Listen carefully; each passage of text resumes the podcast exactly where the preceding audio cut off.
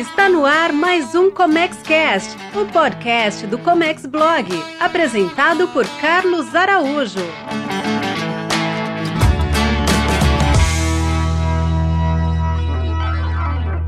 Olá, seja muito bem-vindo, seja muito bem-vindo. Eu sou Carlos Araújo e esse é nosso, a nossa websérie Comex na Prática.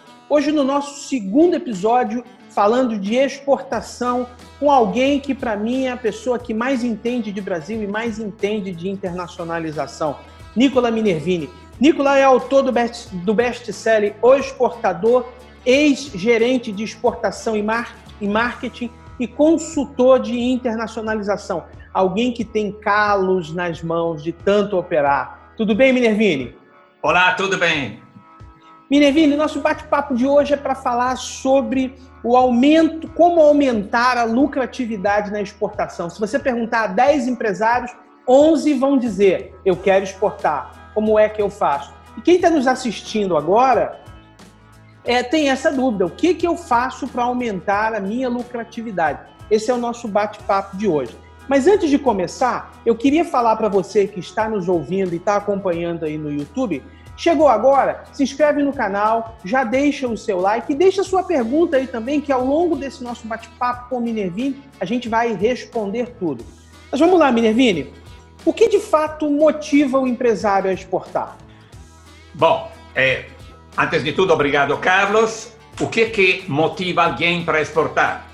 Diversificar riscos, aumentar a lucratividade porque eu posso trabalhar mais em termos de economia de escala, posso produzir mais para atingir mais mercados, posso obter recursos, posso diminuir impostos porque tem toda uma série de incentivos fiscais, creditícios, etc. Posso melhorar a minha posição no mesmo mercado interno graças ao fato que eu fiz um, um melhoramento, um upgrade no meu produto Obviamente eu posso qualificar mais o meu pessoal porque o mercado externo exige. Agora, claro que eu tenho que colocar a mão na bilheteira, para na carteira, porque obviamente isso exige um certo investimento, mas não se assusta porque tem muita coisa que a gente não, não aproveita. Tem uma série de instituições, Apex, Sebrae, Centro Internacional de Negócio, Câmara de Comércio Bilaterais, um monte de instituições que podem te dar uma boa ajuda para você iniciar os primeiros passos. Então, fechando a pergunta, sem dúvida, nós estamos diluindo riscos, diversificando o mercado, aumentando o nosso poder contratual, aumentando o nosso prestígio no mercado interno e, principalmente, nós estamos fazendo um trabalho de desenvolvimento da nossa empresa. Nós estamos crescendo. Nevini, e quais são os passos para se formalizar um negócio na exportação? Quem hoje está ali, está nos ouvindo aqui agora e diz: eu começo por onde? No quesito formalização empresarial. Bom, claro que eu não posso exportar se eu estou trabalhando, sei lá, de uma forma, digamos assim, não oficial, vamos dizer assim.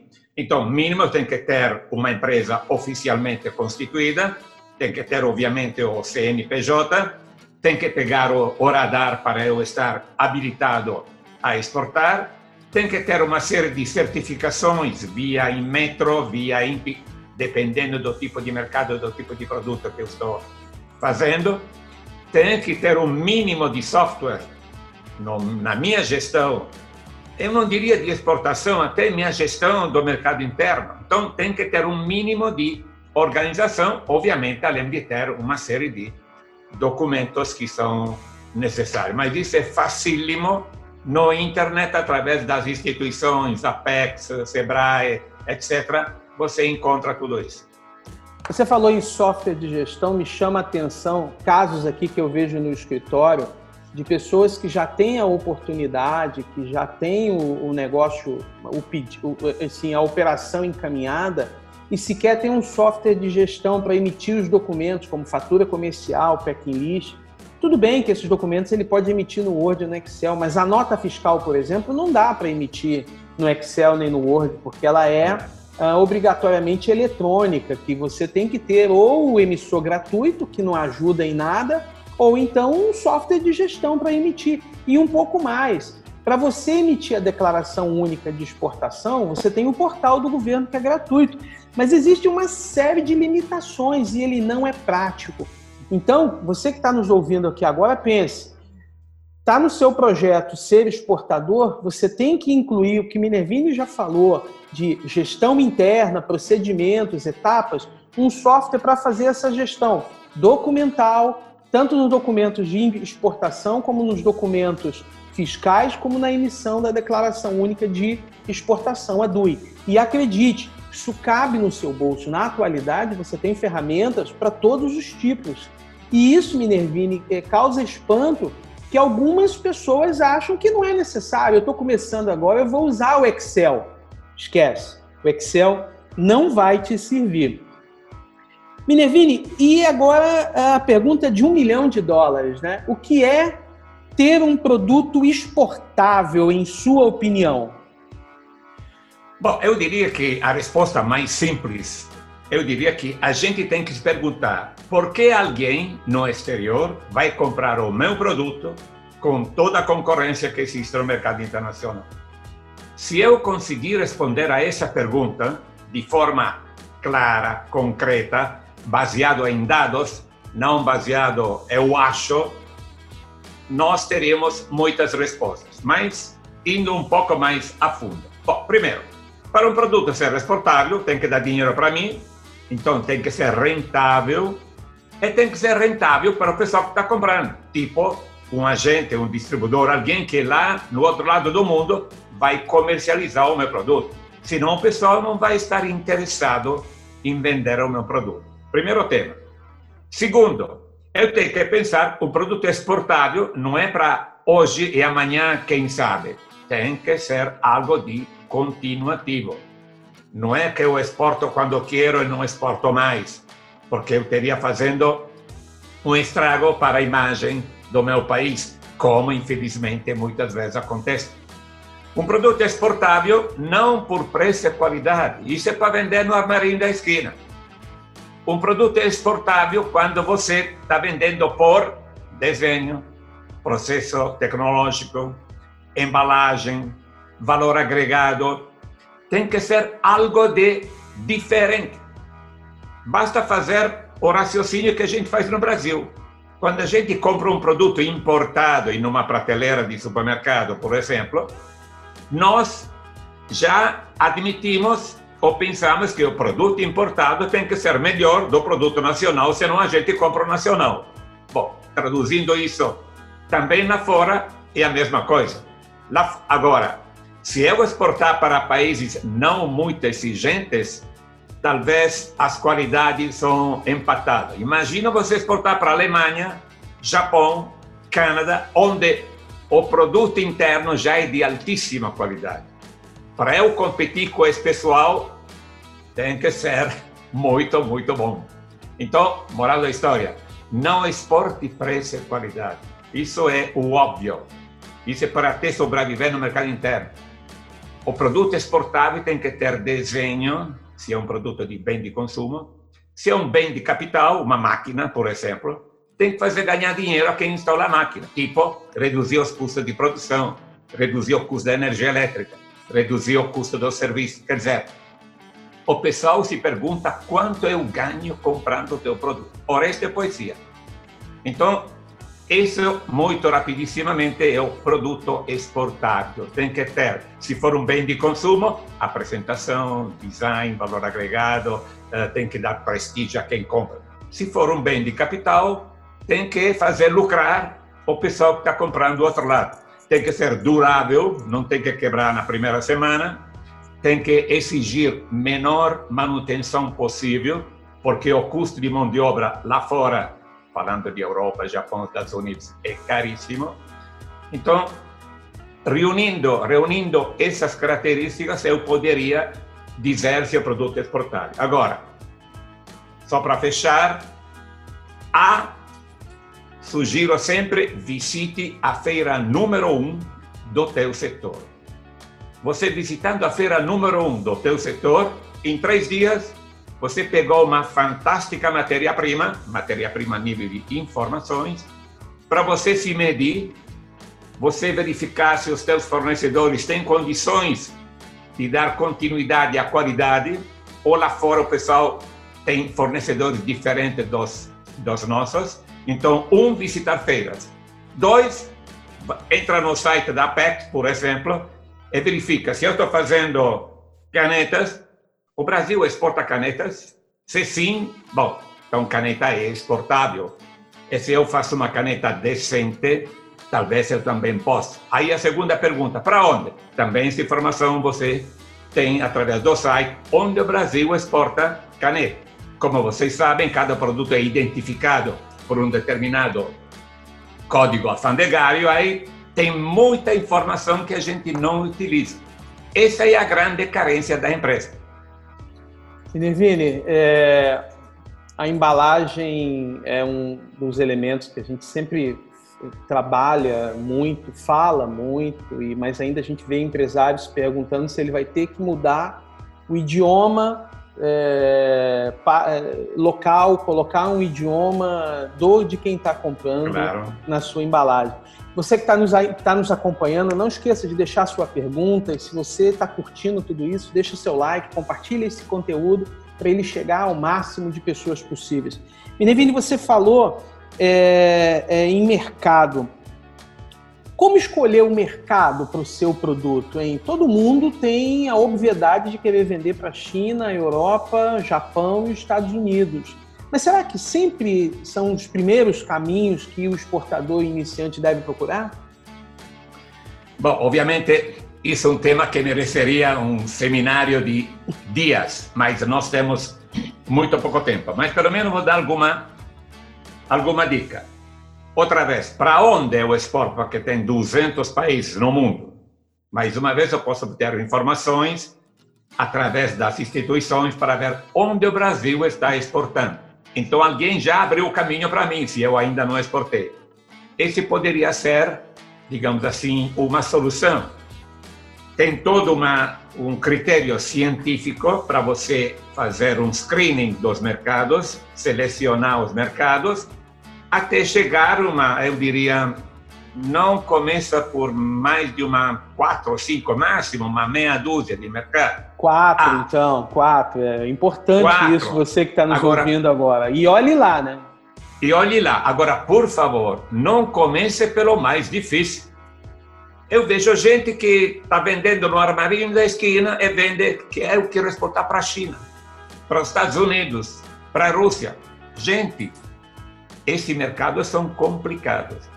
Se eu ainda não tenho experiência com o mercado internacional, se apresenta um problema que preciso superar: reduzir o custo da inexperiência.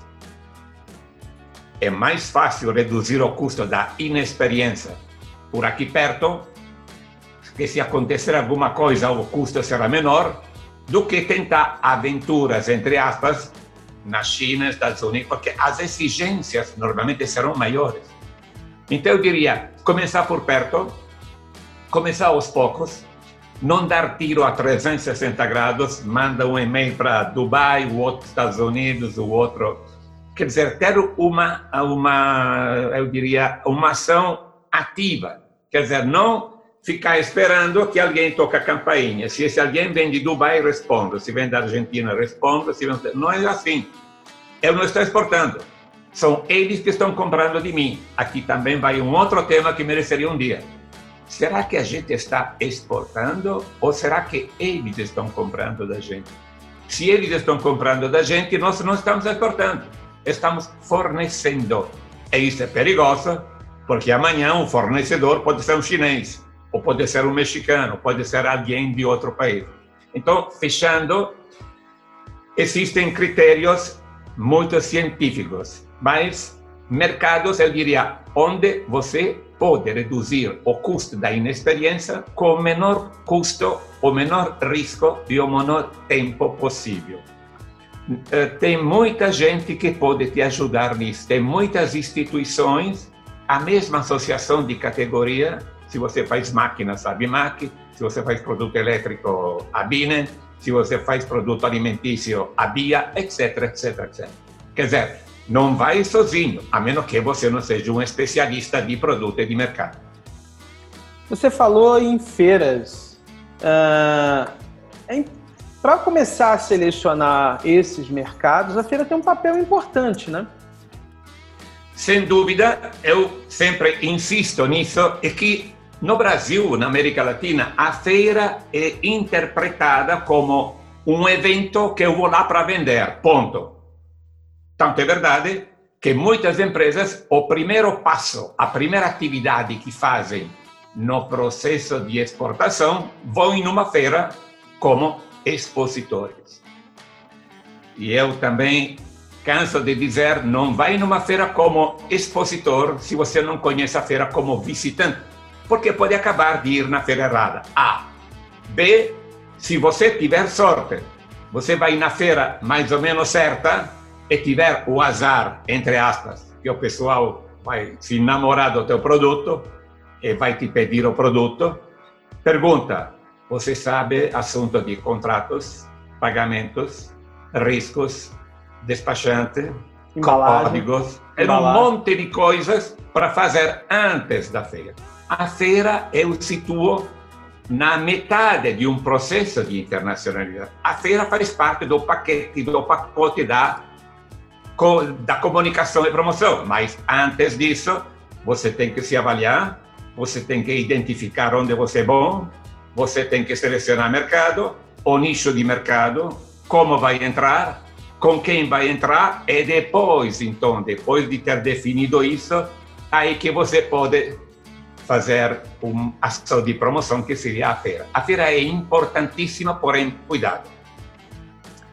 Legal. Você que está acompanhando aí no, no, no, YouTube, deixa sua pergunta que a gente vai respondendo ao longo desse nosso bate-papo. Você já viu que até aqui estamos tendo uma aula. E não esqueça de deixar o seu like, que para a gente é muito importante para essa mensagem para esse conteúdo chegar a muito mais gente. Minervini, você falou que uh, quer selecionar mercado, procure a sua feira, a feira mais importante do seu setor, e vá como visitante para conhecer seus concorrentes, o produto, o que, que o mercado está desenvolvendo. Até aquelas informações que a gente falou no começo sobre embalagem, que é um produto exportável, ali, em loco, visitando, você vai conhecer tudo que o mercado está fazendo e o que, que você pode fazer de melhor ou se o seu produto já está muito mais avançado. Mas para um pequeno empresário, Minervini, o investimento de participar de uma feira nem sempre é acessível. Às vezes isso não cabe no seu orçamento. A pergunta para você é: há apoio estatal para ajudar esse pequeno empresário a participar dessa primeira feira, mesmo como uh, visitante? Sem dúvida. Existem a mesma instituição de apoio ao comércio exterior brasileiro, a Apex, Sebrae, uh, vários municípios, os grandes municípios, São Paulo, Rio, etc., têm instituições de apoio ao comércio internacional. A mesma associação de produtores, quer dizer, antes de você colocar a mão na carteira, verifica quanto você pode reduzir o custo. Então, respondendo a tua pergunta, sim, existem incentivos a participar de feiras ou a participar de rodadas de negócios, missões, empresariais de negócio. Porém, cuidado, a missão de negócio não tem que ser um passeio disfarçado, tem que ser preparado antes. Em última hipótese, se você não tiver nenhuma ajuda dessas instituições, mas é muito difícil que não encontre, eu lembro que a forma mais prática, particularmente para pequena e média empresa, é uh, formar uma rede. O exemplo muito elementar, se você está fabricando sapato, talvez alguém que fabrica bolsas, o outro fabrica cintos, o outro fabrica botas, o outro fabrica acessórios de moda, quer dizer, produtos que têm sinergia entre eles. É claro que vai me dizer que isso é difícil, claro que é difícil para nós latinos, porque nós somos individualistas por natureza, desconfiados por vocação, curto prazista por visão. Pronto, é difícil, porém é possível. Então, Esquecemos que o nosso vizinho é nosso concorrente. Concorrente está na China, está no México, está na Itália. O nosso vizinho, a gente senta ao redor de uma mesa, esquecendo um pouquinho a rivalidade, e vamos dizer, gente, como é que nós podemos ganhar dinheiro em conjunto? O que é que nós podemos fazer juntos sem um entrar no segredinho do outro, é o que é que cada um de nós continua fazendo. Eu tive a honra e o prazer de instalar redes de empresas na Costa Rica, algo no México e temos dois exemplos até no Brasil muitos anos atrás. Então, esse poderia ser a forma para a empresa reduzir risco, reduzir tempo e principalmente reduzir custos. Recentemente, a, a, feira de alimentos na Alemanha, a Nuga, a Apex, levou, criou, colocou lá um, quase que um quarteirão inteiro de, da feira e colocou várias empresas no Brasil. Eu conheço pessoas que foram para lá e os resultados estão sendo colhidos agora. Muitos foram como expositores, os que não puderam ir foram como visitantes, mas participar claro. dessa feira, estar lá, saber o que, que o mercado está precisando, o que, que o mercado exige, é único. Isso você não vai conseguir pela internet. Não acredite que a internet vai te, te dar isso, porque a negociação ainda é cara a cara, né? Cara a cara. Desculpe, complementando, Carlos, rapidissimamente, para quem vai numa feira, claro que para nós no Brasil a gente quer resultado ontem, amanhã talvez já está tarde. Não vamos pedir, não vamos querer resultado para amanhã porque os resultados podem demorar. É importantíssimo ir em feiras, mas pode ser que você voltou para casa, aparentemente, pode falar, puxa, mas não, não ganhei nada. Mas pode ser que daí alguns meses você vai receber consulta de alguém que te visitou na feira. E se você estava muito bem preparada, preparado a nível de empresas, por isso que precisa de meses de preparação, não é em um mês que a gente vai numa feira. Então, só para complementar, você falava antes da embalagem. A embalagem não é só alguma coisa para embrulhar o produto. É. A embalagem é um tremendo meio de promoção e comunicação. Quantas vezes a gente no supermercado compra o produto para embalagem, porque está bonito, porque tá, chama atenção. Embalagem. O assunto das feiras, a feira, dependendo se você vende chocolate, talvez pode demorar três, quatro meses. Se você vende máquinas de controle numérico, talvez pode demorar dois anos. É. Mas o importante é você escolher a feira certa, se preparar bem, dar follow-up, seguir, porque muitas vezes a gente joga fora o investimento, nós voltamos, entramos na rotina de todo dia e esquecemos de dar continuidade aos contatos. Isso é como jogar dinheiro fora. É. Você falou em embalagem, há pouco tempo eu comprei umas xícaras da Nespresso, que elas são exatamente no mesmo formato que a cápsula. Um negócio do outro mundo. Eu vi, eu vi, me apaixonei e quero. Quando chegaram as xícaras, eu não tive coragem de jogar a embalagem fora. Um negócio exatamente no mesmo formato da Apple, aquela coisa combinando com o produto eu fico pensando assim, eu comprei a xícara pela xícara ou eu comprei a xícara pela embalagem? Eu já não sei mais. O fato é, eu tenho a xícara e tenho a embalagem até hoje. Isso é um grande problema, que a gente vai acumulando a embalagem. Mas a empresa atingiu seu objetivo em me seduzir uh, pela embalagem a levar o produto. Minervini, recentemente você até esteve no Brasil para lançar a sétima edição do O Exportador, um livro que eu tive a honra de estudar lá na minha graduação e que já está há quase 30 anos uh, no mercado. Um verdadeiro manual para quem quer começar a exportação. Quais são as bases desse livro e o que, que ele tem de novo nessa sétima edição? Bom, muito rapidissimamente. Então, o livro está dividido em módulos. O módulo de introdução e de informação, que tipo de informação eu preciso e onde buscar a informação. Lembro que a falta de informação é a maior carência da empresa e a informação custa se eu tenho que comprar, mas eu tenho um monte de fontes gratuitas. Só no capítulo de informação tem 300 links para você ter acesso dos mil links que tem no livro. Primeiro módulo. Segundo módulo, comunicação e promoção, diferenças culturais, marca, feiras, internet e vários instrumentos, a embalagem, a viagem, etc. Depois tem um módulo inteiro sobre como é que você seleciona mercado, segmento de mercado, como entrar no mercado, com quem vai entrar no mercado. E tem um novo capítulo também, como vender por internet, atualizando então nessa última edição. Depois tem um outro capítulo inteiro sobre redes de empresa, como é que a pequena empresa pode entrar no mercado internacional, e um outro capítulo sobre departamento de comércio internacional.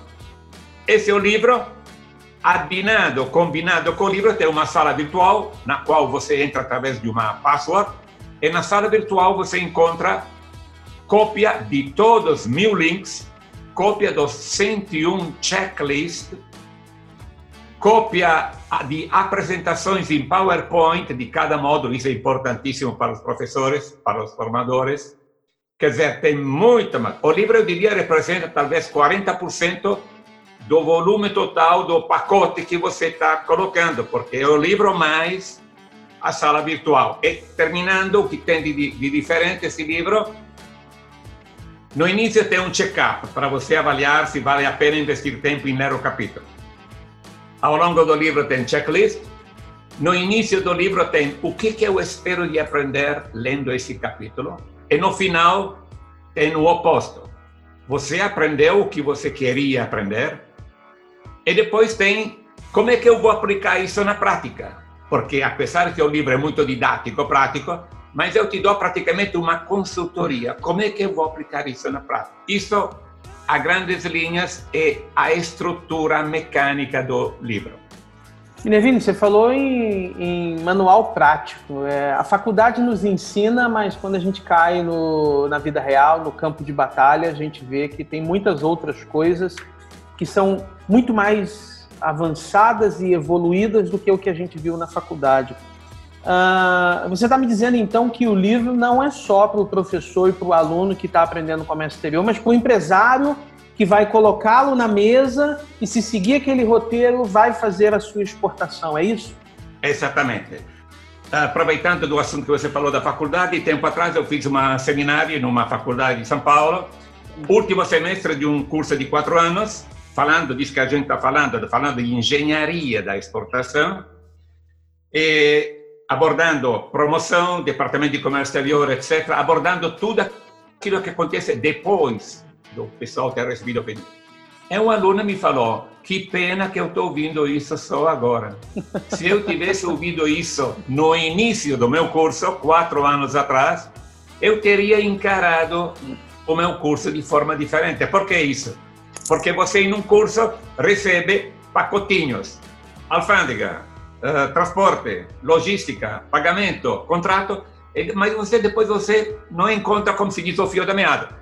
Então, no primeiro dia, eu diria, eu diria, gente, vocês vão estudar contrato porque serve para isso, alfândega porque serve para isso. Quer dizer, dá uma sequência e explicar as coisas. Fechando isso, sim, obviamente, o livro é particularmente para o empresário, é um consultor de bolsa é um GPS.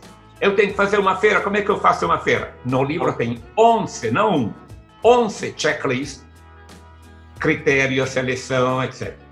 Uh, noções de contrato, porque você vai negociar. Você vai nos Estados Unidos ou vai na Rússia, como é que eu tenho que me comportar com eles? Diferenças culturais.